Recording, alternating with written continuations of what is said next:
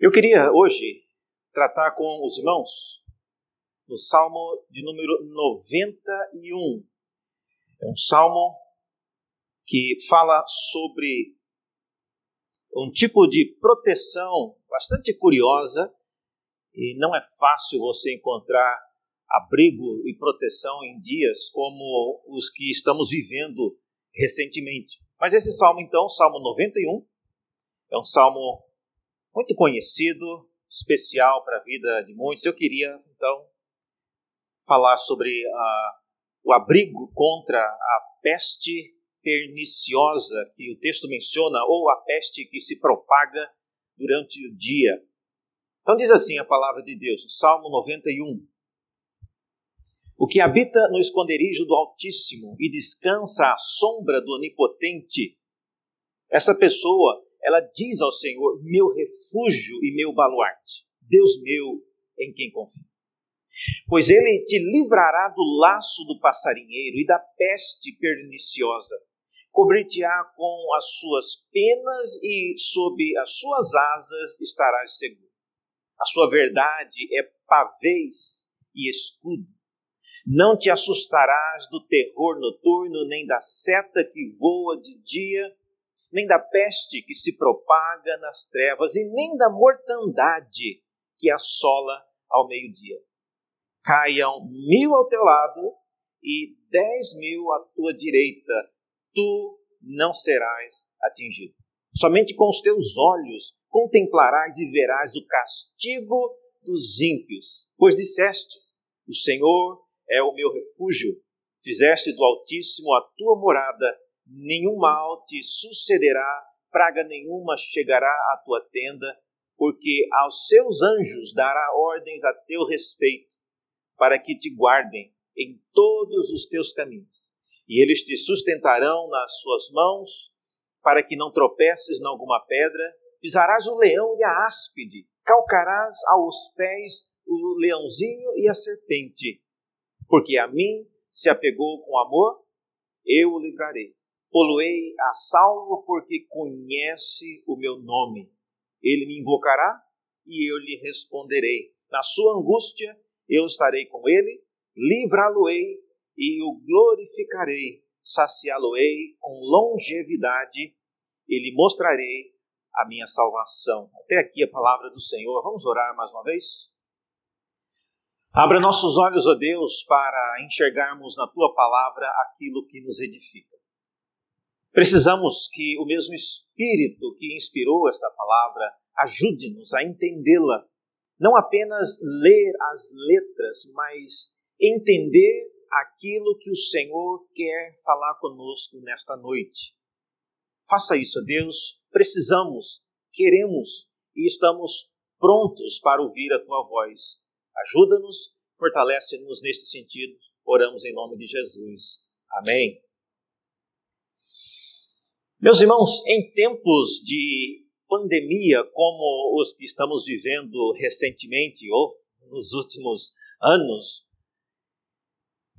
procurar um abrigo, às vezes, ou procurar proteção, muitas vezes significa você é, esconder-se bem e encontrar um lugar seguro. Nem sempre é uma tarefa fácil.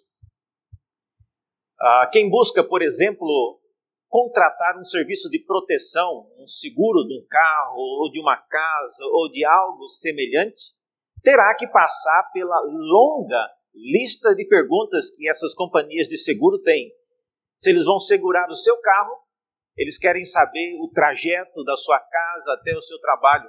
Eles querem saber se você estaciona o carro do lado de fora do trabalho ou há uma garagem interna. Eles querem saber se na sua casa tem garagem, se tem portão eletrônico, se tem alarme. Eles querem saber se tem um, um, jovem na sua casa com menos de 15 anos, com mais de 15 anos. Eles querem saber quem é a pessoa mais nova ou mais velha que pode dirigir o carro. Eles querem saber uma série de coisas que olhando humanamente falando, passa a impressão de que eles não querem se comprometer muito com aquilo que eles vão segurar. E você está pagando pelo serviço. Você não está pedindo um favor, você não está implorando, você está pagando e muitas vezes pagando muito caro por um serviço de proteção.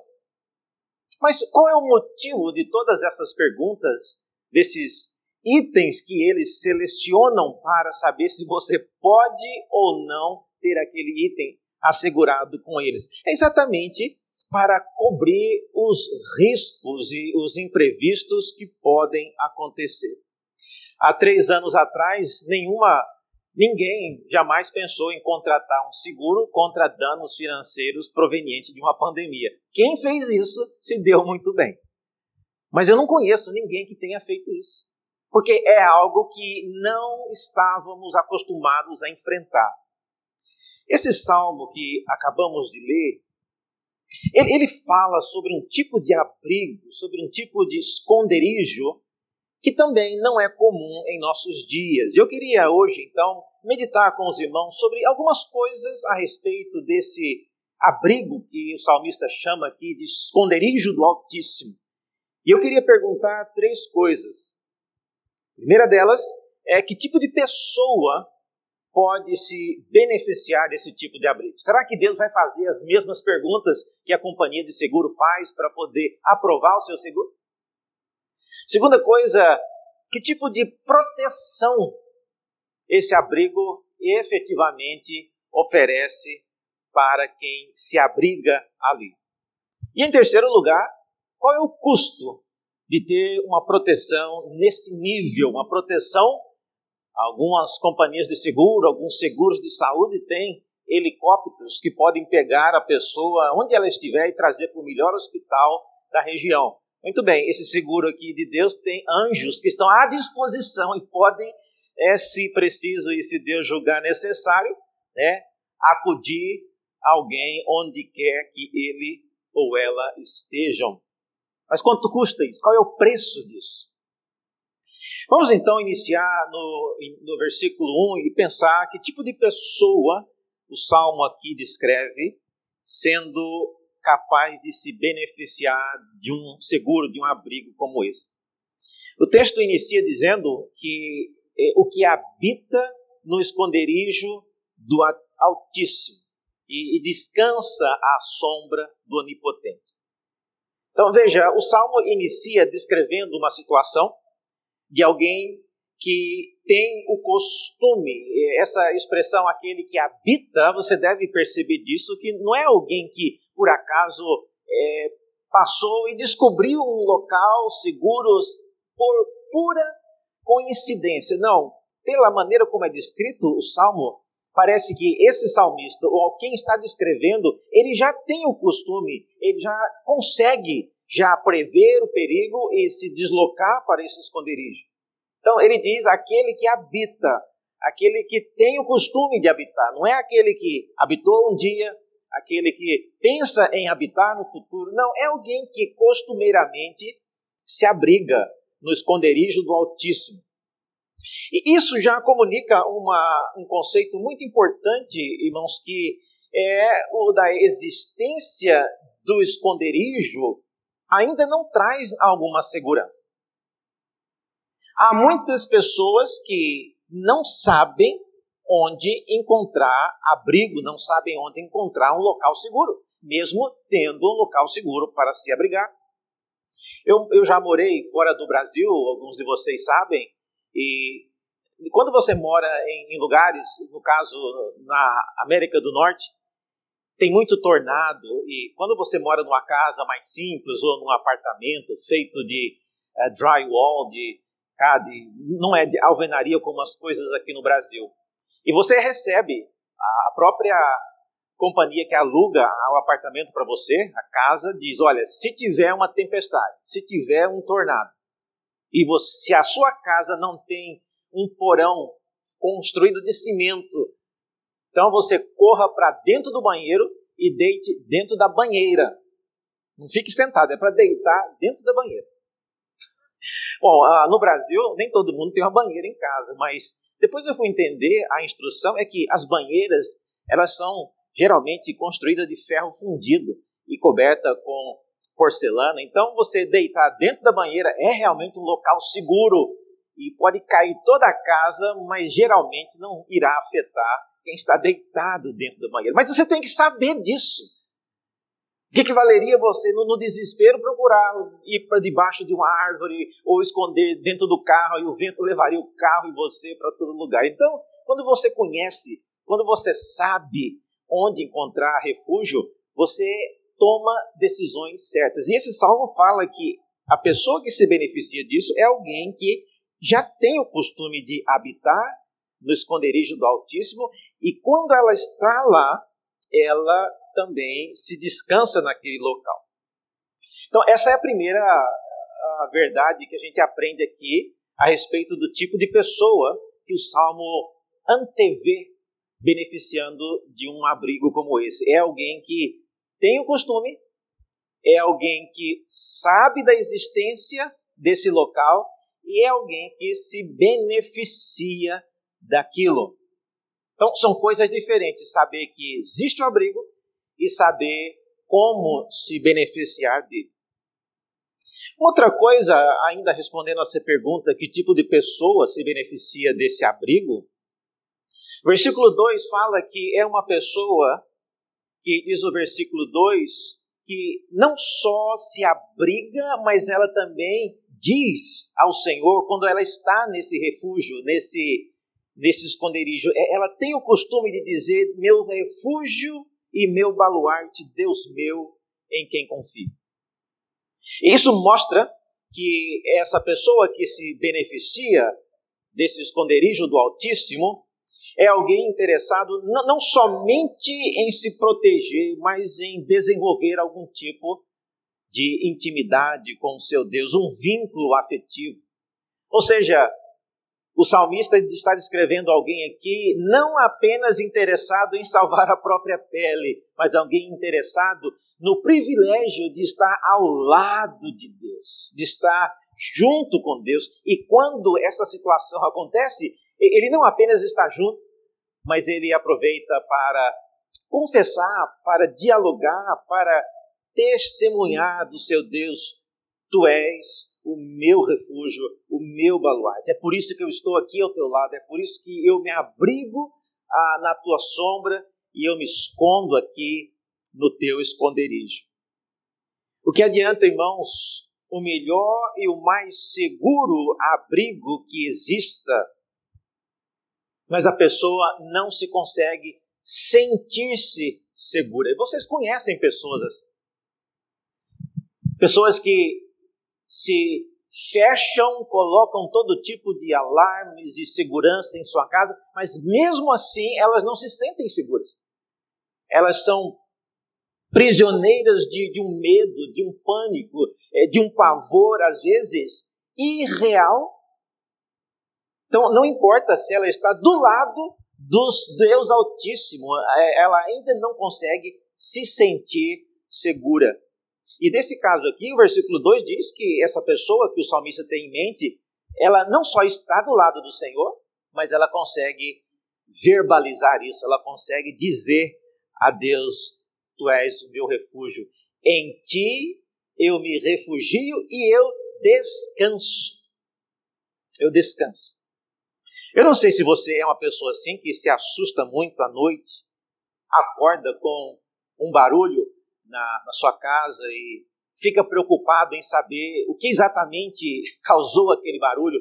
Mas tem gente, e eu conheço muitas pessoas que têm dificuldade para dormir e quando dormem, qualquer barulho acorda e ela não consegue mais dormir ou ele não consegue mais dormir. Então, descansar, irmãos, é uma benção. Nem todo mundo tem esse privilégio.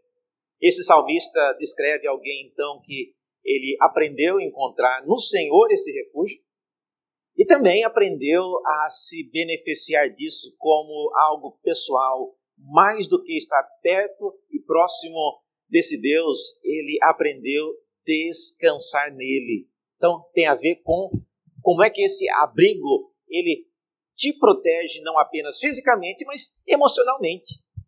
Tá? Tem gente que tem muito medo, muito medo ah, e os temores, em alguns casos, são irreais, porque, na verdade, é, não há nenhuma, nem, nem, nada a, a, a temer.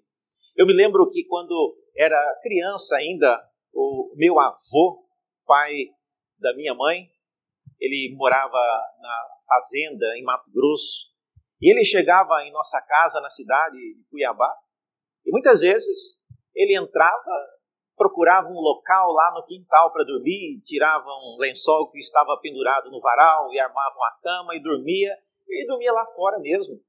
E muitas vezes ele entrava, dormia e saía e nem avisava que ele tinha passado a noite ali. E uma ocasião, meu pai percebeu que tinha alguém entrando na nossa casa à noite e dormindo lá, comendo as frutas que estavam na varanda, e a gente não sabia quem era. E até um dia meu pai ficou de plantão com um, uma, algum tipo de um porrete na mão, alguma coisa para pegar esse invasor noturno da nossa casa. E meu avô só não morreu naquele dia porque ele começou a conversar um pouco alto e a gente conheceu, reconhecemos a, a voz dele. E uma das coisas que nós, como meninos, ficávamos impressionados, é, criança, vendo dormir ali do lado de fora da casa, tranquilo. E a gente perguntava, vô, o senhor não tem medo? E ele sempre respondia sorrindo: medo do quê? Eu estou aqui na cidade, eu tenho medo é quando eu estou lá no mato e animais selvagens podem me atacar. Eu não tenho medo, não tem nada o que temer aqui nessa cidade, próximo aqui no quintal. Não há nada a temer. Mas temor, meus irmãos, não tem a ver com, às vezes, situações que podem ou não te afetar. Tem a ver com, às vezes, a sua mente, a sua cabeça. Tem gente que não descansa, não consegue se livrar de alguns tipos de medo. Então, o tipo de pessoa que o salmista tem em mente é alguém que habita já nesse esconderijo e alguém que descansa e que tem um relacionamento pessoal com esse Deus. Agora, segunda pergunta é: que tipo de proteção, que tipo de proteção efetivamente esse abrigo oferece? Isso é uma coisa importante a se pensar. O texto inicia falando, no versículo 3, vocês viram aí, de um laço de passarinheiro, pois ele te livrará do laço do passarinheiro e da peste perniciosa. Em primeiro lugar, o, eu não posso deixar de, de comentar aqui a, a, beleza da poesia bíblica. O, o salmista ele compara né, o laço do passarinheiro, ou seja, um mecanismo feito para apanhar pássaros, e o seguro, ou seja, a proteção contra esse laço do passarinheiro, é descrito mais, mais embaixo como você está debaixo das asas, como quando uma galinha protege os seus pintinhos debaixo das suas asas. Então, é, é meio que irônico que a proteção contra o laço que apanha o pássaro é você estar acolhido debaixo das asas de um pássaro. É, mas isso é uma metáfora. Mas é uma imagem muito marcante, meus irmãos. Uma cena que nos faz pensar em pessoas, no caso, a cena do, dos filhotes, dos pintinhos da galinha, e talvez alguns já devem ter visto isso. A galinha, quando vai dormir e tem uma ninhada nova, geralmente ela consegue ali é, guardar dezenas de filhotes debaixo das asas, e ali eles dormem tranquilo, ninguém sai debaixo daquela asa. E, e, e, na concepção daquele que está debaixo das asas da galinha, da, da sua mãe, ali é o lugar mais seguro que existe na face da terra. É, necessariamente não é muito seguro para nós que pensamos como seres humanos se vier uma tempestade muito forte ou se vier um, uma raposa e matar, comer a galinha e os pintinhos todos, aquelas penas não vão proteger absolutamente de nada. Mas o que a metáfora quer nos ensinar, irmãos, é exatamente essa relação entre aquele que entende e encontra sossego e descanso debaixo das asas da, do caso de Deus, comparando-se aqui como uma ave que protege os seus filhotes. Então, a segurança, às vezes, ela começa exatamente na nossa compreensão. Ah, eu sei, eu sei que as nossas ameaças não são chuvas, nem galinhas e nem raposas. Mas o laço do passarinheiro é uma metáfora que nos faz pensar que existe alguém que tem um conhecimento mais avançado em alguma área, e assim como o passarinheiro, o laço do passarinheiro, ele é planejado por um ser humano para apanhar um animal, ou seja, quem armou a, aquela armadilha é alguém, é um ser racional, e ele está tentando pegar um ser irracional, traduzido para os nossos dias, você tem sempre alguém que, mesmo sendo ambos racionais, aquele que vai apanhar e aquele que vai ser apanhado, ambos são racionais, mas aquele que faz a armadilha, ele tem algum conhecimento adicional em uma área da vida para poder dar o um golpe, para poder, às vezes, roubar de alguma maneira é, bens que pertencem ao próximo. Então, quem quer fazer alguma coisa errada, às vezes aprendeu algum tipo de artifício e algum tipo de trapaça que ele é capaz de fazer, explorando exatamente a ignorância que algumas pessoas têm em uma determinada área. Às vezes eu recebo ligações e eu recebo uh, e-mails oferecendo heranças milionárias que estão esperando por mim lá em algum país na África ou lá no Zimbábue ou mundo afora. E eu fico pensando, uh, quem realmente tem que pagar os meus boletos e as minhas contas nunca me ligam falando que ó, já está pago, não precise se preocupar. Mas alguém que mora lá no Zimbábue né, do outro lado do mundo, está me oferecendo milhões de dólares. Né? Então é óbvio que tem aí um, uma, uma trapaça envolvida e você tem que conseguir se livrar daquilo. Exatamente diz o versículo 4 que como é que você se livra? Como é que você se livra é, do laço do passarinheiro? Diz aí que cobrir-te-ás com as suas penas e sob suas asas estarás seguros. A sua verdade é pavês. Pavês significa cobertura e escudo. Então veja como é a verdade que acaba nos livrando dessas coisas. É a verdade que nos deixa imunes de sermos prisioneiros de temores que são irreais. Eu não sei quantos de vocês, quando crianças, viveram numa época onde os pais punham medo de tanta coisa, diziam que se comer jaca com leite é comer e morrer na hora. Ou se você almoçar e tomar banho depois de menos de alguns minutos também é morte certa.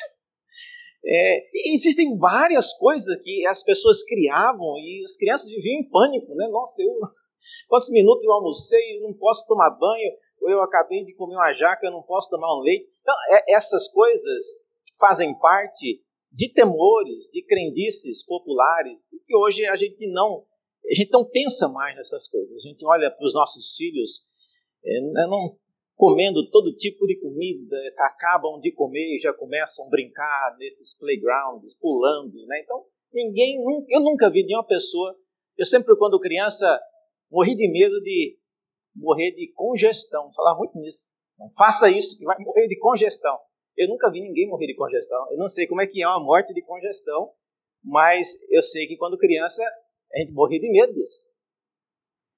Então, veja, a verdade, é por isso que o texto diz: a tua verdade, ela é pavês e escudo, ou seja, ela é proteção contra todo esse tipo de crendices e de temores que não são reais. Porque a gente tem que ter agora coragem para os temores que são reais, que já são muitos, então não precisa você acrescentar os que são irreais. Versículo 3 ainda fala da, da peste perniciosa. Eu queria apenas comentar sobre a peste perniciosa que o texto fala, que também era um temor muito grande no mundo antigo, meus irmãos especialmente no mundo onde não havia muitas condições de fazer um diagnóstico é, exato para saber a origem e a proporção da ameaça provocada por um tipo de peste. Então, eles tinham sim muito temor de pestes que se propagavam. E o texto aqui fala sobre isso. Alguns textos babilônicos uh, do mundo antigo eh, contêm instruções específicas a respeito de esses tipos de pestes que assolavam o mundo antigo.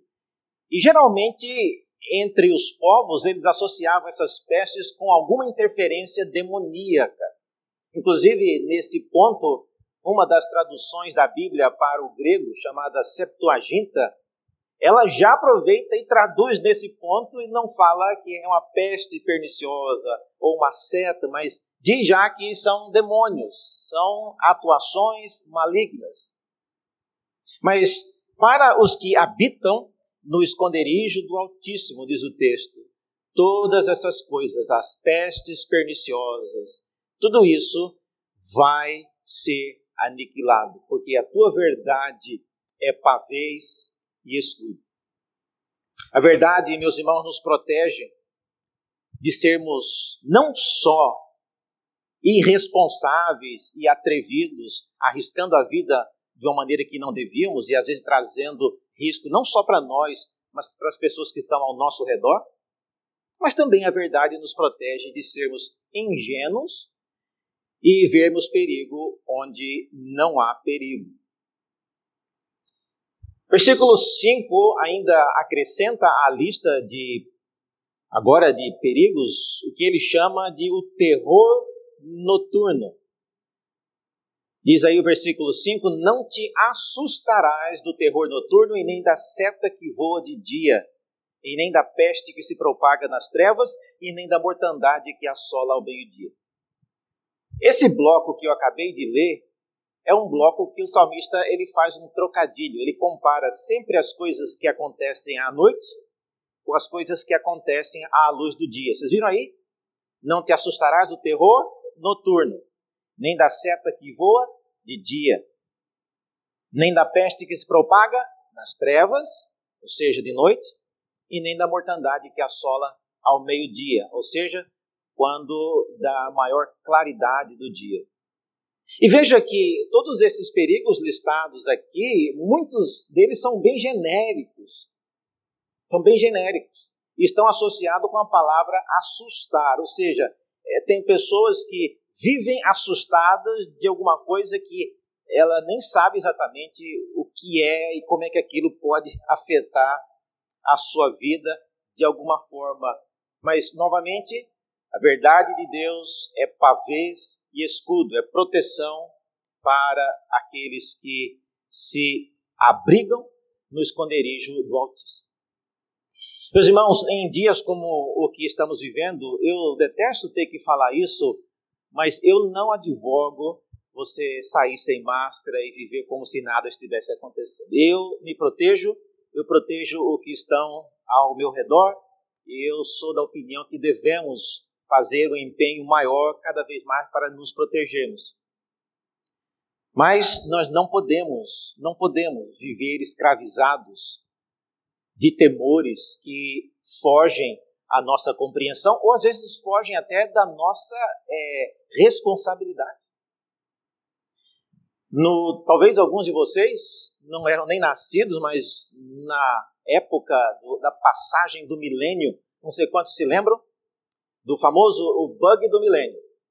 Nessa ocasião, eu morava, eu morava ainda fora do Brasil e onde eu estudava, no seminário onde eu estudava, o pessoal da área de TI, tá? o bug do milênio tinha a ver com tecnologia.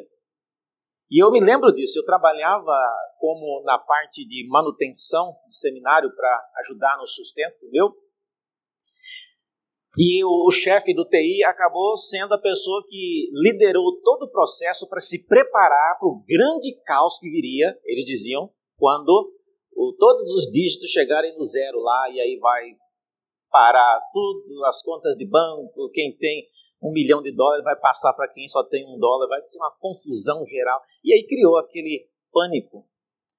E eu me lembro que o chefe dessa equipe, ele queria que nós construíssemos, dentro do seminário, abrigos subterrâneos que conseguisse guardar milhares de litros de água, milhares de latas de comidas enlatadas, e pão, e remédio, e tanta coisa. E, e, ele foi listando as coisas que deviam ser feitas.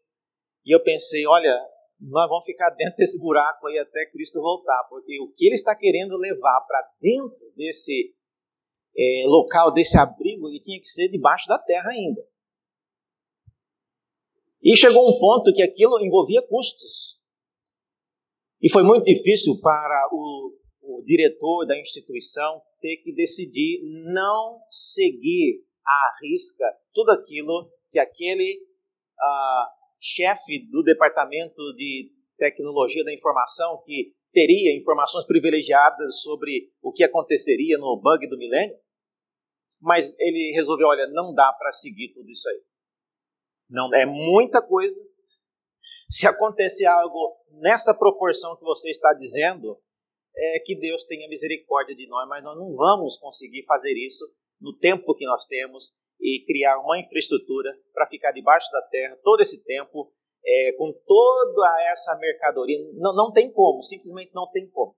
E é isso que às vezes eu, eu aprendo daquela experiência que há sim situações que nos ameaçam, mas nós precisamos lembrar que nós temos um Deus que nos assiste, temos um Deus que nos guarda e nós temos que deixar um pouquinho para Ele fazer em nosso favor. Não precisa você se precaver de absolutamente tudo.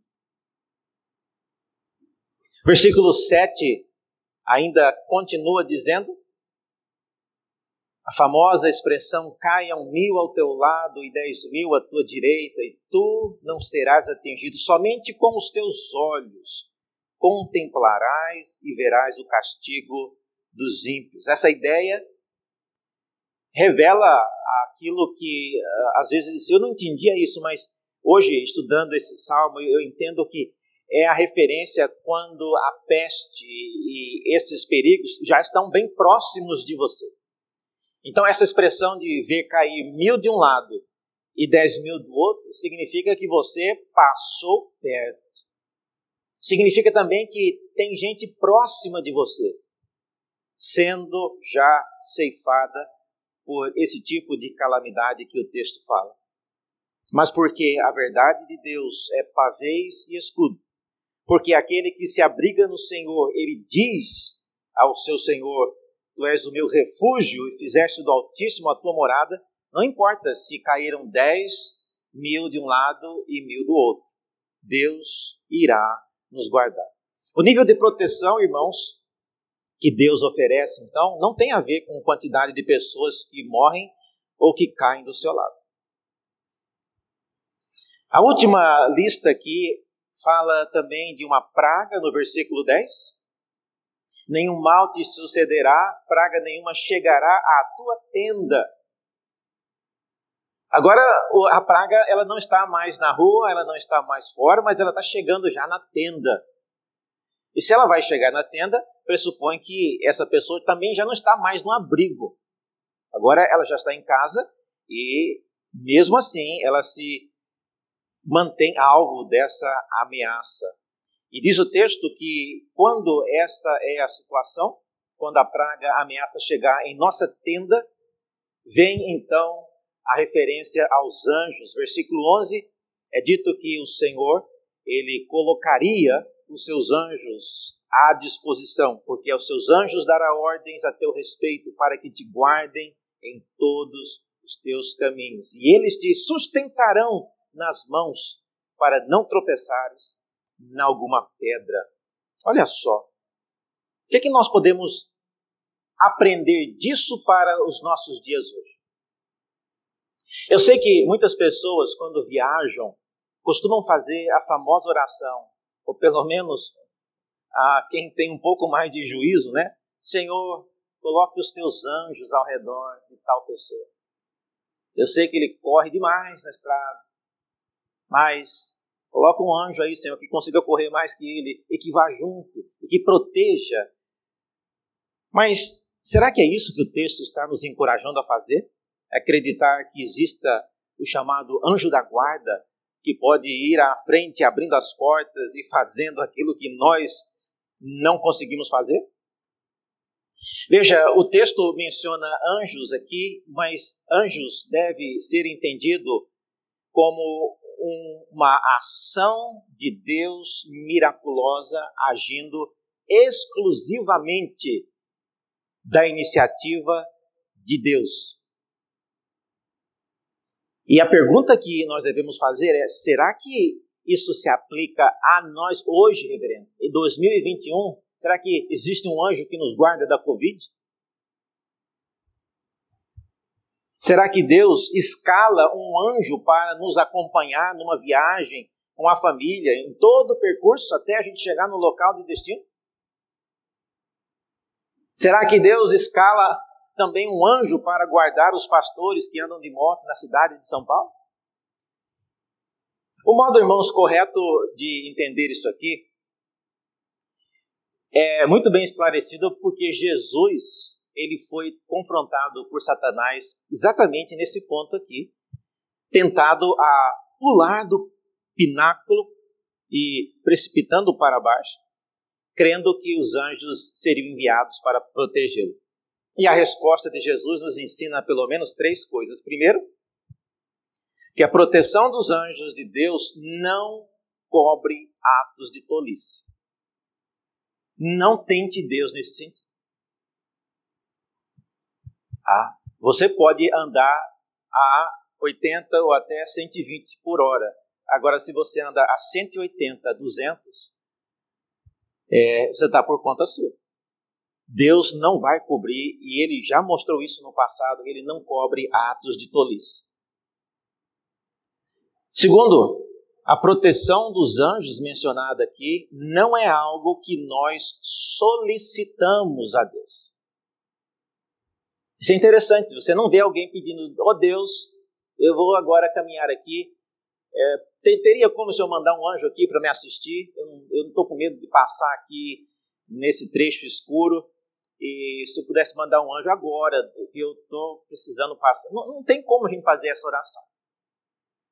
Nem o próprio Cristo pediu um anjo para tentar é, desbaratar aquela proposta de Satanás. Não, Jesus disse que isso seria tentar a Deus.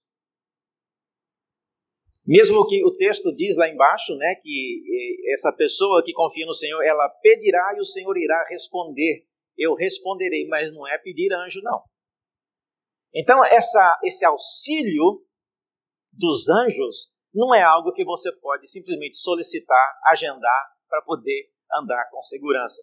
É uma maneira de Deus assistir os seus filhos de maneira miraculosa. E eu vou dizer uma coisa: tem tanta gente que é despreocupada, tão avoada, tão sem senso de cuidado, que às vezes a gente pensa, meu Deus, não sei como essa pessoa está viva ainda.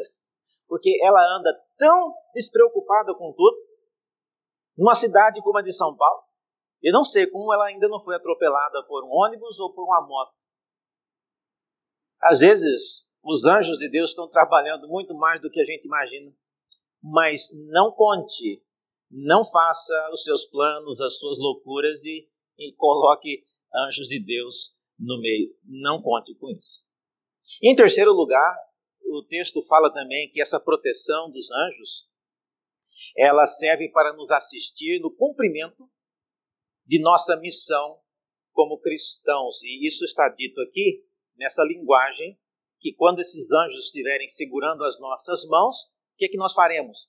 Pisaremos o leão e a áspide, calcaremos, aos pés o leãozinho e a serpente. Esse tipo de linguagem aqui é a linguagem que nos faz pensar naquilo que Deus havia dito lá no jardim do Éden, a ideia de esmagar a cabeça da serpente. Então, isso aqui é uma linguagem que retrata a vitória daquele que anda nos caminhos do Senhor, apoiado de maneira miraculosa por anjos que às vezes eles nem sabem que esses anjos estão atuando, mas estão.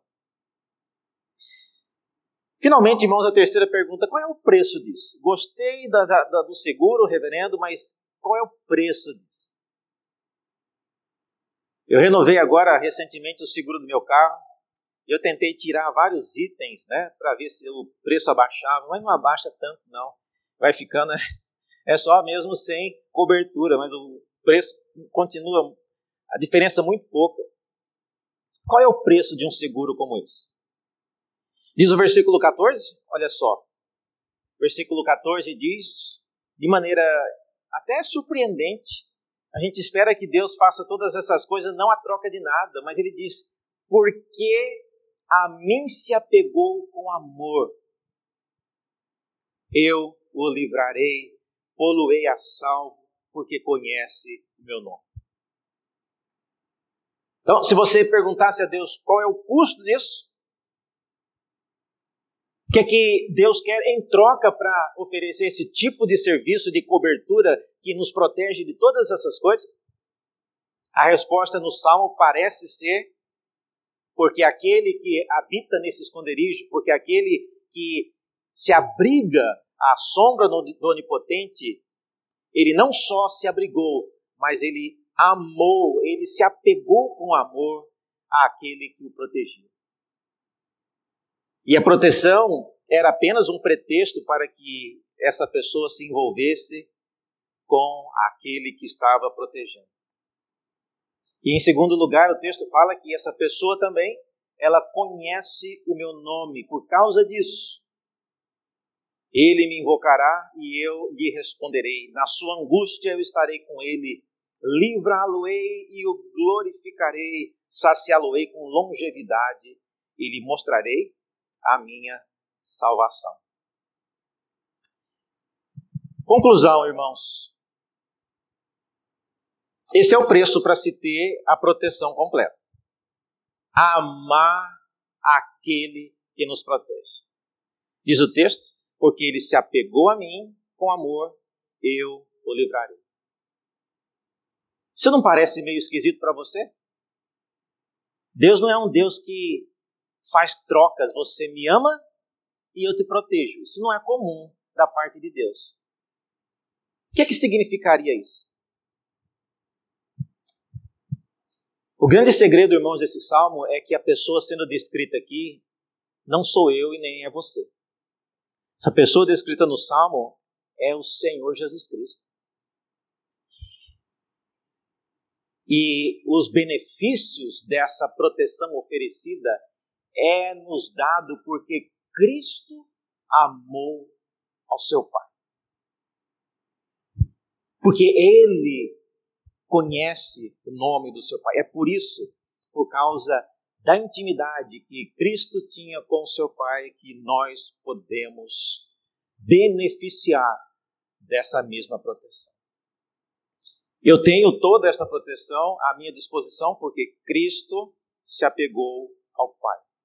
Eu tenho toda essa proteção à minha disposição porque Cristo pede isso ao Pai. E o texto diz que quando ele pede, o Pai irá responder.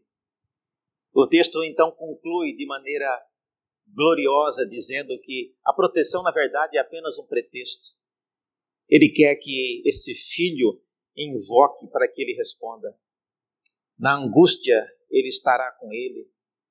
Ele o livrará, livrará e o glorificará, saciá-lo-á com longevidade, para que ele veja a salvação. Queria desafiar todos vocês a não apenas buscarem o refúgio e o abrigo em Deus, mas buscarem, sobretudo, a comunhão com esse Deus. Quem tem o privilégio de estar do lado de Deus vai perceber que mais importante do que a segurança da nossa vida é o privilégio de estar do lado de Deus. Vamos orar mais uma vez? Senhor, obrigado pelo refúgio que podemos encontrar em Ti, mas obrigado ainda mais por causa do grande privilégio que o Teu Filho nos garantiu. Obrigado porque o Teu Filho te amou. Obrigado porque Ele se apegou a ti com amor. E por causa disso, nós nos beneficiamos também da segurança que ele conquistou. Que esta ação do Filho, ó Deus, possa nos motivar a termos cada dia mais comunhão contigo. Oramos em nome dele, em nome de Jesus. Amém.